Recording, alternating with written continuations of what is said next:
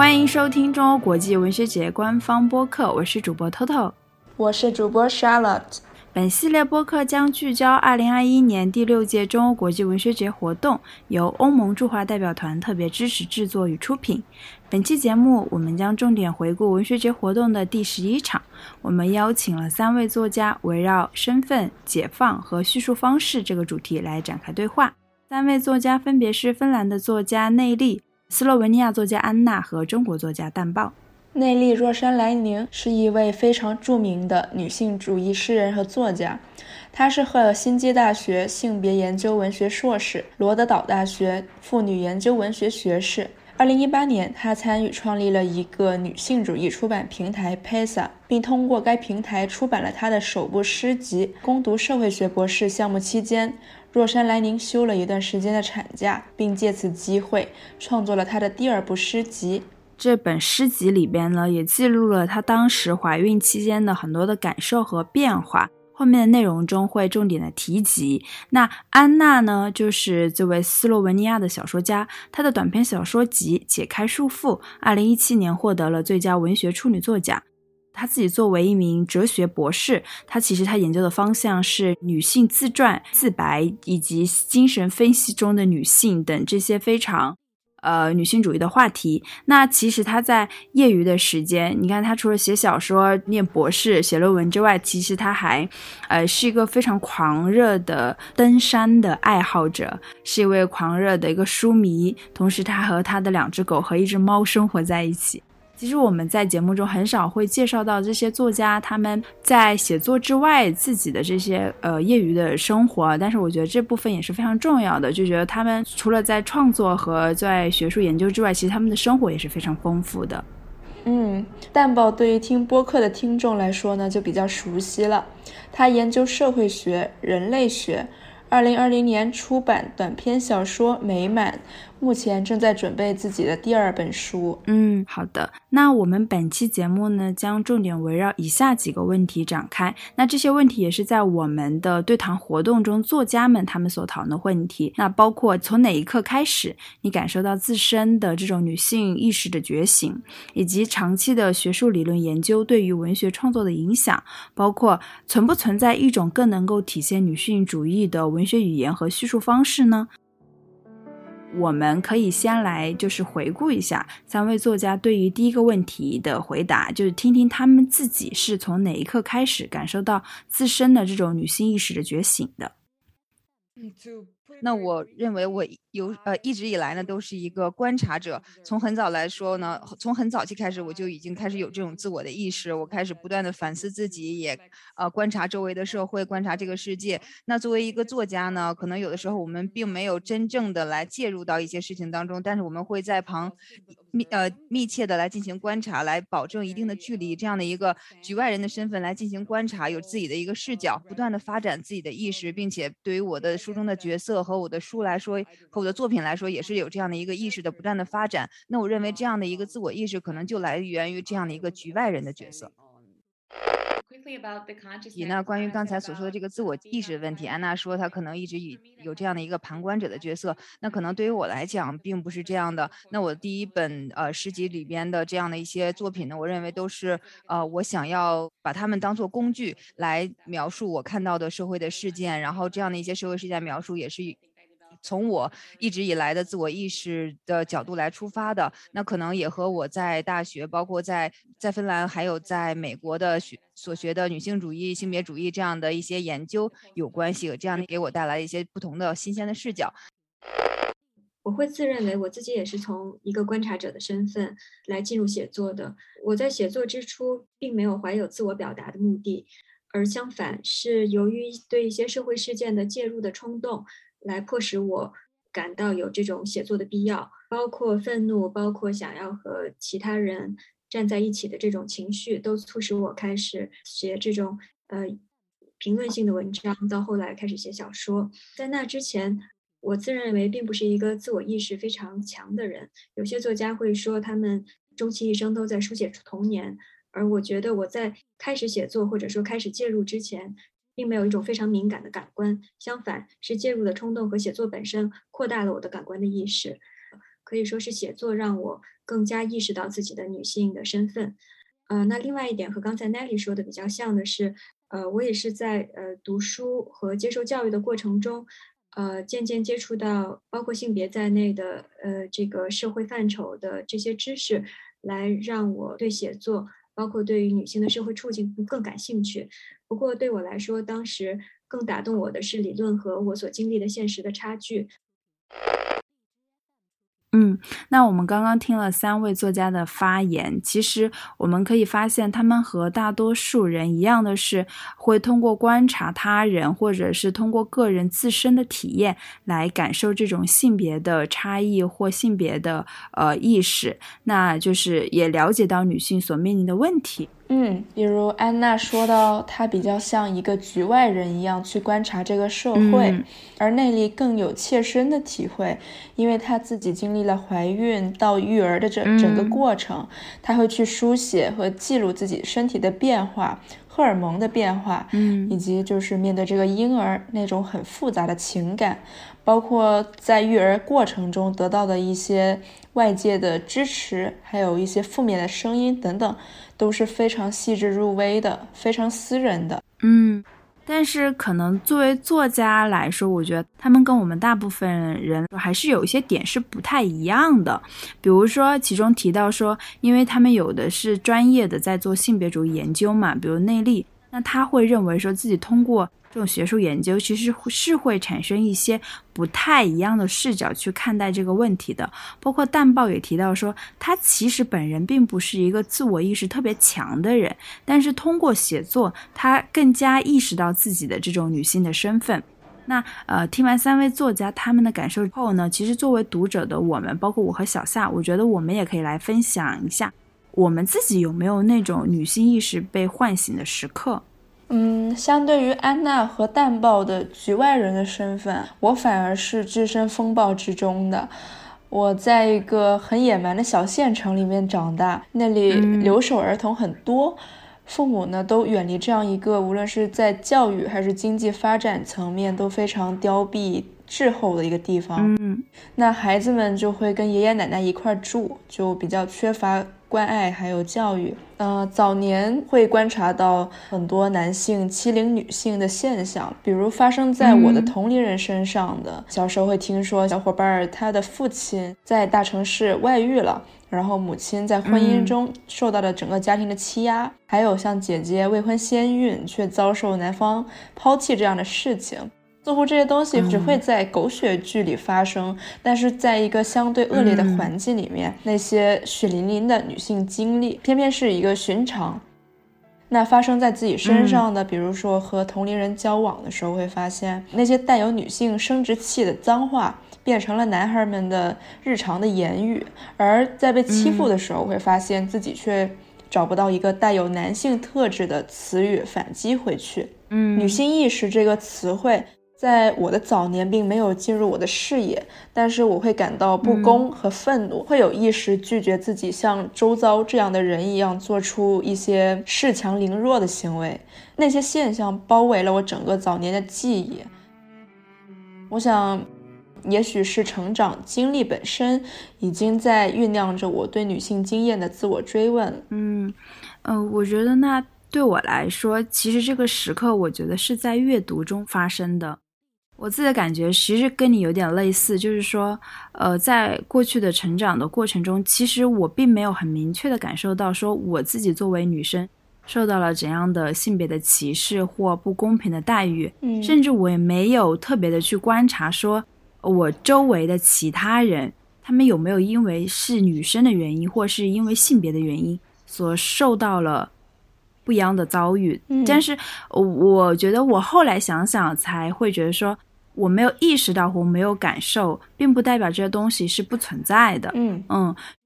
面对这些事情的时候，我只是默默的接受着。比如说，其实我因为在前面的节目中我也提到过，其实我是有个弟弟的。那你说这种父母重男轻女的情况存不存在呢？我觉得或多或少是有的，或者是说别人的其他人的这种重男轻女的有没有影响到我呢？我是有感受到的，但是我可能就是觉得哦，就是这样的。周围都是这样子的，我并没有觉得说这是对我的一种呃怎么讲呃压迫啊，或者是对我的一种不公平的待遇啊，或者说我也不会想去呃反抗什么，也不会去反思什么。但是我觉得这个性别意识的唤醒真的是在阅读的过程中去强化的。就是对我来说影响很大的书就是《那不勒斯四部曲》，我是在。很晚才看到这本书的，应该是在一九年的上半年。我是一次性的读完的这四本书，对我来说，这个过程真的是非常享受的，是真的就是手不释卷的那种。我自己看完之后，我还买了呃一些，就送给我小时候的好朋友，都是女生朋友啊。就是有的时候我会觉得自己是莉拉，就是有的时候是莱龙，但是我觉得更多的时候我们都会更像是莱龙。就是那种你觉得自己是有点后知后觉的，会有一点点迟钝的，然后包括很多时候都是比别人慢半拍的，而不是像莉拉那种，她很有天赋，她更拼她的直觉，她总是一下子就能找到这个事情的本质。但我们大部分人都不是这样子的，嗯，我们更像南龙一样，我们是要去通过不断的学习。通过自身很多的经历，甚至是要走过很多的坑，要去实践很多我们的想法，以及去改变，我们才有可能说去完全的去慢慢的认识自己的这种自我的意识，嗯，去实现我们真正想要去成为的人或想要去做到的事情。这个过程是非常漫长的，嗯。有的人可能天生就很明确，但我相信大部分人可能都跟我一样，我们就是要通过自己非常的努力，才有办法去突破那么一点点的东西。嗯，另外就是说，我觉得大部分的人也跟我一样，可能我们生活中没有一个像丽拉这样的朋友，但是我觉得我在阅读的过程中，我觉得这这书里的人就是我最好的朋友。你可以自己成为你自己的丽拉，而。不需要一个真正的某个朋友，就是去去像他一样。我特别喜欢我的《天才女友》里面的几句话，一个是在开头的时候，他说：“我在那里是因为他在那里。”我们慢慢走向那些年我们最害怕的人，我们去探索，我们去审问自己的恐惧。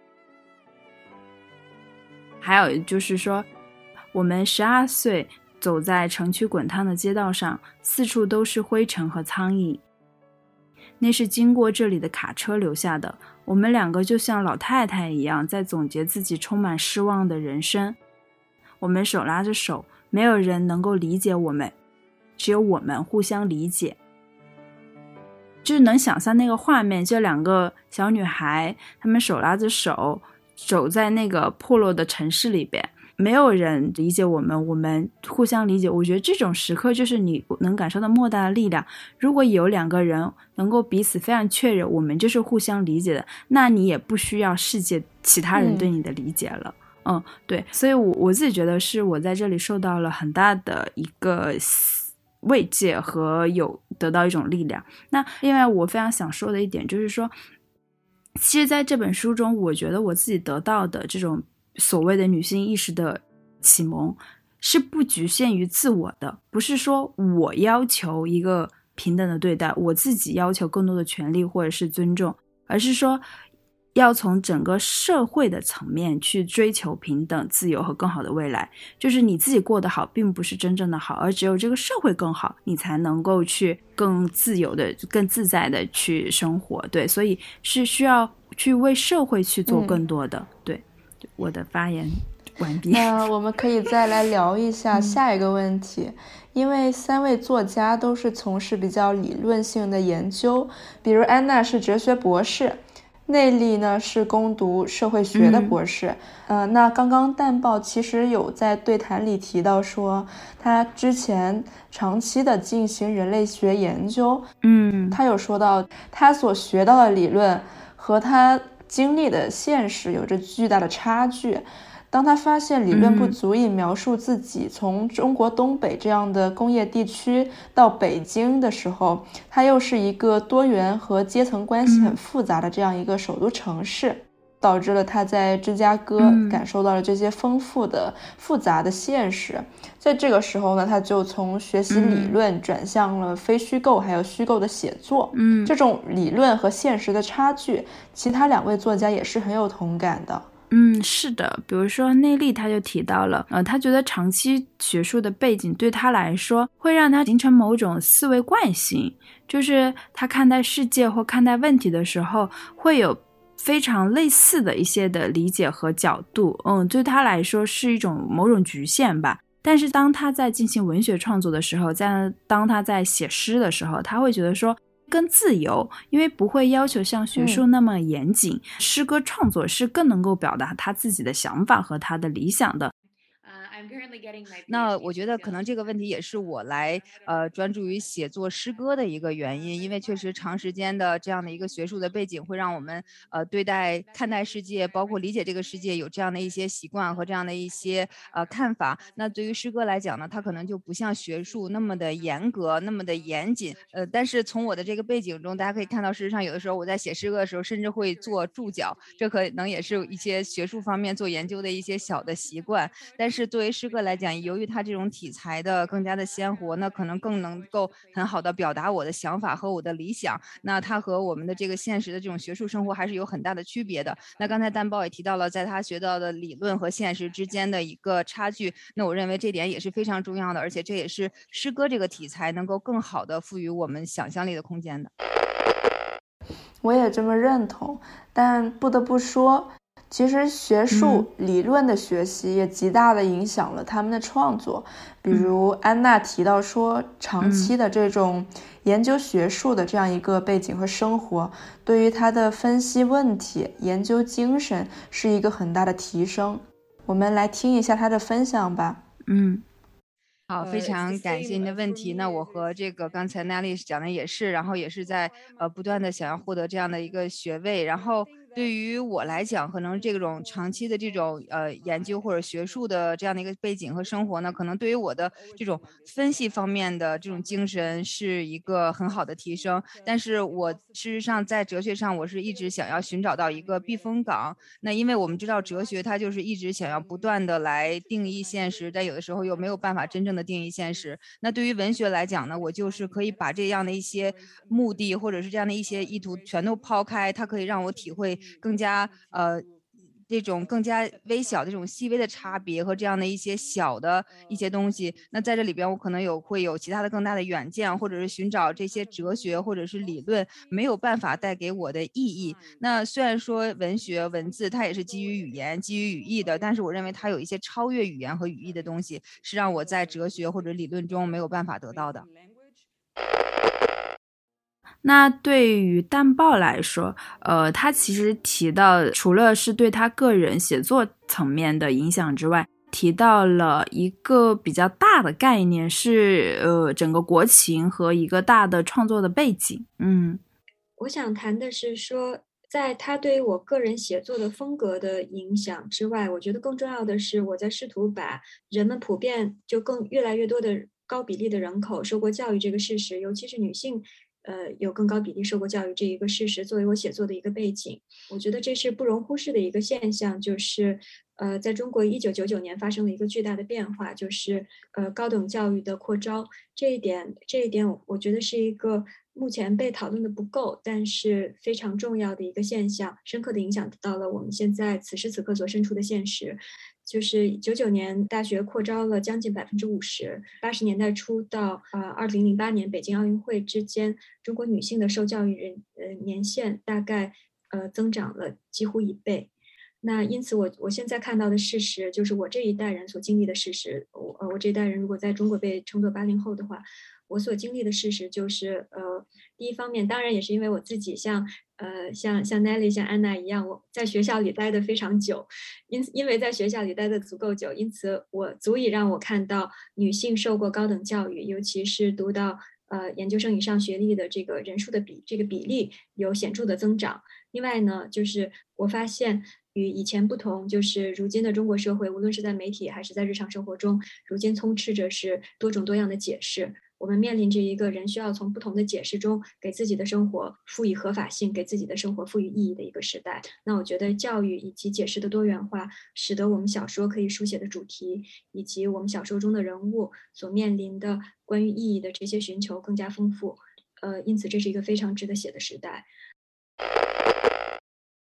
对，就是他刚刚提到的这点非常的有意思。其实我不是很清楚他为什么如此强调。大学高等教育扩招的这个背景啊，但是我会联想到几次女性主义文学发展的重要的节点，分别是一九一九年、一九四九年和一九九九年嘛的。刚刚他提到的，就是很奇怪，这几个节点的数字都如此类似。那第一个就是在一九一九年的时候，那因为五四运动时期受教育的女生其实得到了大大的提高。就是当时有个数据，就是说在中国初等的小学女生是有呃十九万人，嗯，那在高小的女生就是其实是有两万多的，这些数据是远远大于十年前的，而且很多学校都是官方出资，然后提供学习的费用，或者是说公费出国留学。那在国内呢，在那个时候就出现了很多这样的师范女校。第一批的现代女作家，她们其实也是属于在这个浪潮下出现的。她们也是，比如说在当时国内的高等呃学校接受了教育，或者是说从国外留学归来的。那比如说有我们非常熟悉的卢颖、嗯丁玲、石平梅等等，她们其实是走了一套非常类似的呃流程，就是接受高等教育，然后逃离家庭。或者是先逃离家庭，再接受高等教育，然后自由选择婚姻，然后开始自由的写作，然后他们作为人的意识，作为女性的意识开始苏醒。还有一点非常重要的是，比如说像丁玲、冰心他们，他们是不仅是写女性自己的故事，而且他们还积极的进行问题小说的创作，积极的参与到当时很多社会问题中来。我觉得这个是非常重要的。这就意味着女性不仅仅是有了作为人、作为女性的意识，其实他们也有一个作为普通的社会公民的政治属性的一个意识的苏醒。但是，呃，自一九四九年以后，其实。我们国家其实，在提高妇女地位的方面，工作也做了很多。嗯，比如说学校教育规模迅速扩大，另外还有像男女平等观念的呃宣传和普及，包括像“妇女撑起半边天”这种口号。但是在呃这之后，比如呃一九四九年到一九八零年代，那个时候并没有迎来女性主义文学的繁荣。在一本书叫做《浮出历史地表之前：中国现代女性写作的发生》这样一本书里面提到说，二十世纪九十年代开始的中国女性解放和中国女性文学，其实他们走的仍然不是从自我向女性发展的道路，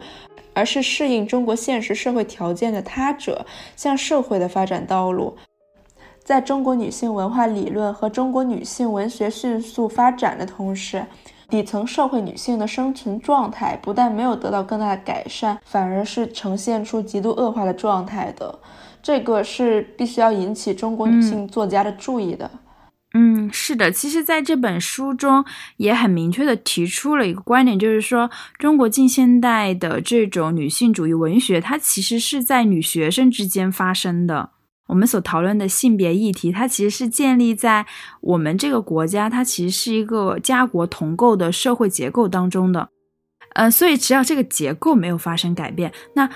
任何女性个人命运的改变都是个别，嗯，是少数，是偶然的，呃，甚至是随时可逆的。其实这个点，我觉得我们自己也能够感受到，倒退是非常快的。嗯。内里有在访谈里面将受害者控诉式的女性写作的害处点出来，她正在尝试的是偏口语化，啊，更具亲和力的写作方式，倾向用一种更加温和的方式去中和自己作为一个女权主义者的愤懑不平的形象，用这种方式可以更加持续的获取更大的受众和同盟。他的做法，嗯，相对于我们国家目前的一个女性运动，是一个巨大的进步了。有可能这是跟他所处的一个社会，就是芬兰，它是一个世界上性别差距最小的几个国家之一了，在一定程度上已经解决了这种社会结构上的问题。嗯，我觉得是的。那好，我们回来就是谈到学术理论对于文学创作的影响啊。那淡报还提到了，呃，理论对他写作个人的影响，那主要是体现在语言的方面。他觉得说，呃，汉语最大的特点就是在于这一百多年来，经过文学和社科作品的翻译，经过复杂的，包括像我们现在在做的这种文学节活动的这种交流，汉语的丰富性，它其实是由翻译语言，是由交流本身所不断进一步丰富的。那他对于这种汉语的丰富性是非常持开放性态度的。他觉得说，无论是在他的阅读还是写作当中，他也一直在尝试使汉语呃呈现出一种非口语化的倾诉。他说的这种非口语化的倾诉，其实，在淡豹的第一本小说《美满》这本小说里面，最被读者提及的一个问题就是语言的问题。首先，《美满》里面讲述的九个故事，其实都充满了遗憾。《美满》这个书名更像是对这九个故事的还愿。他在书里面采取了一种非口语的，也就是相当书面化的这种絮絮叨叨的方式，去引发读者的很不适的阅读体验。嗯，那是因为他对读者的反应的好奇，是他写作动力的其中之一的一个因素。读者的反应和作品本身是构成了一次新的创作的。嗯，好的。那其实关于这个问题，我们可以来听一听他本人在这次活动中的一个解释和想法吧。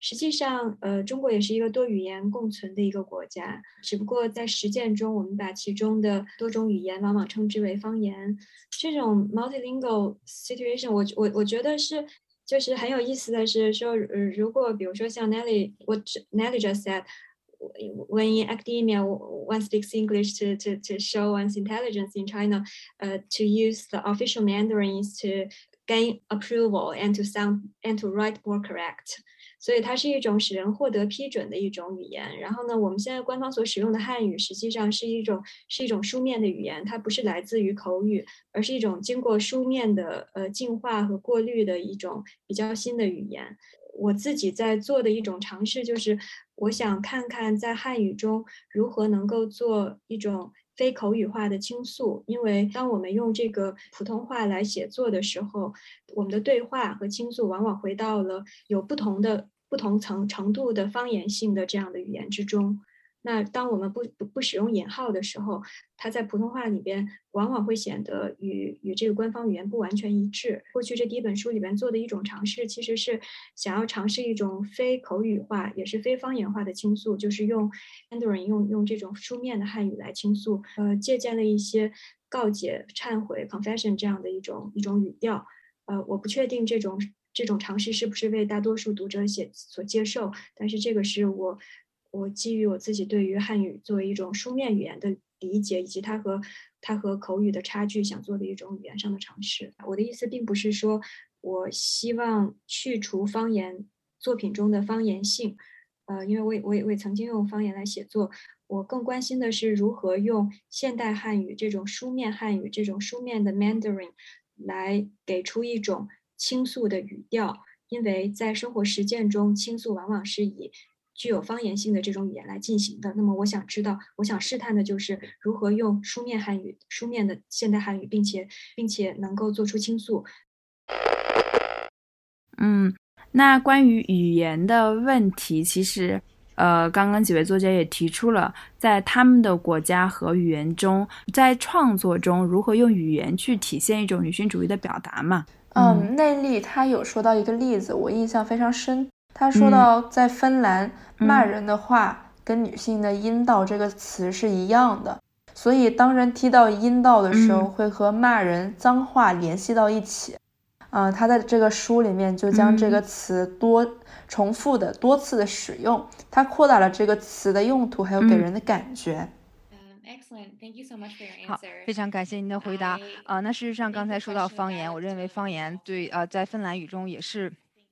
可以来给大家探讨一下的。我们也是芬兰语中呢，也是有很多的方言啊，然后就是有这样的所谓的一个官方语言。但事实上，平时我们大家相互交流的时候呢，也是会使用各种各样的方言，并不是会使用这样的一个所谓的官方的语言。呃，那在我自己的。诗歌的创作中，在我的书中呢，我也是想要使用很多的这样的一些口语的这样的一些语言，让呃我所想要呈现的这个女性主义更加的容易让人接受，感更加的亲近，更加的让人呃感觉到这样的一个亲近。呃，所以说在我的这种正式的呃，诗歌中呢，当然会有一些正式的语言，但是也会有很多这种口语的方言的这样的一些使用。这样的话，我认为可能在我们书写个人的经历、个人的感情，或者是甚至是更大的这种社会事件的时候呢，让整个的这个作品显得更加的亲近。呃，那我想给大家举一个例子哈，就是在女性呃这个女性主义中，那我们这个骂人，在芬兰语中骂人的这个话。就是我们常知道的这个最最熟悉的这个骂人的话中呢，在芬兰语，它这个词，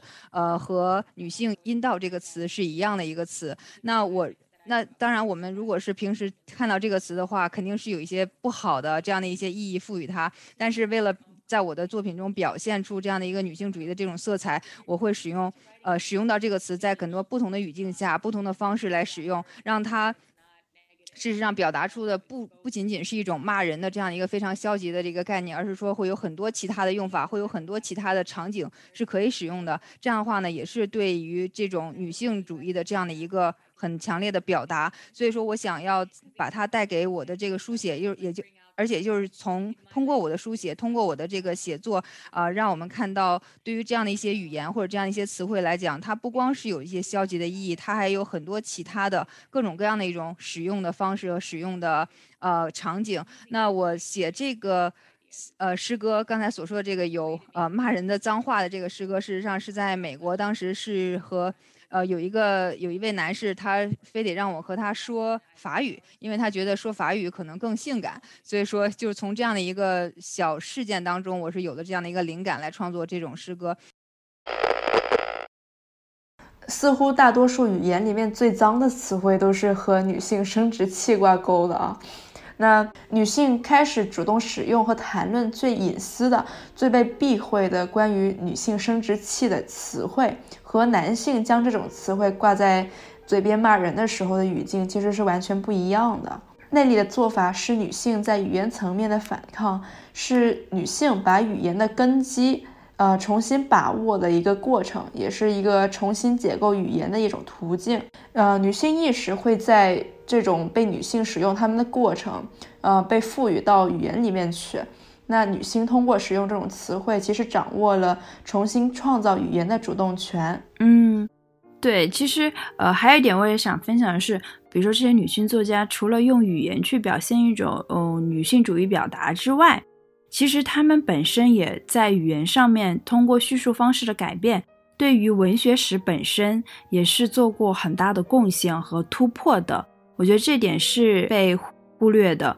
在这本书就是浮出历史地表之前，呃，在它的那个最后的一个篇章，就是结语部分，关于现代女性文学史与现代文学史的这个文章当中，其实有提到说，女性的写作。不只是关于书写女性生活的历史，更是一部女性作者参与到现代文学写作的历史。那女性的写作者，她们在现代文学的这个发生期的贡献，应该被充分的认识。这些贡献包括她们对于现代语言形式的探索，而其中第一位使用白话文进行写作的作者，是一位女性作家，叫做陈恒哲。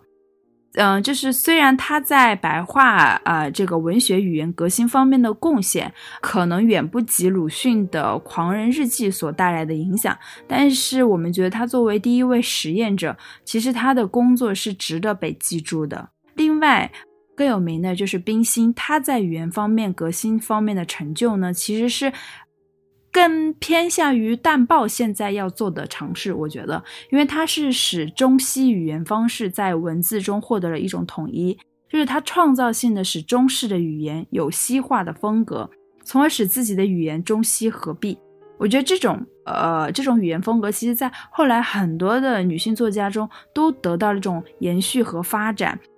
比较重要的就是林淑华，就是她使小说的语言以非常女性口语的方式进入了文学。我觉得这点跟我们刚刚提到的，像安娜和内利他们想要去尝试在语言中去进行女性主义表达是非常类似的。就是我们都会选择更偏口语的方式来讲述自己的故事。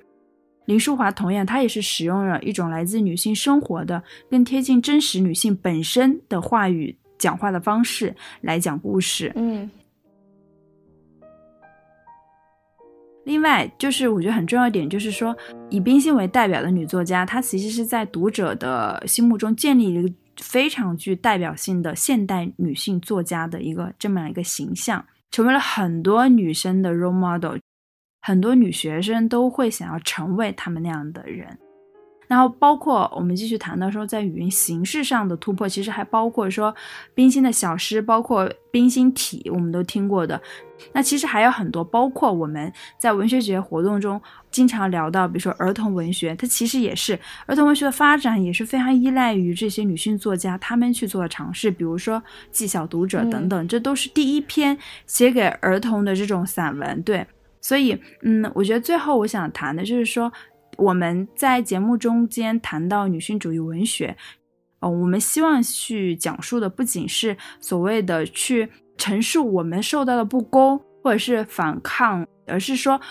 我们其实有很多的女性作家，她们在积极的参与到各类的文学的创作中间去，她们通过他们的创作参与到社会问题中去，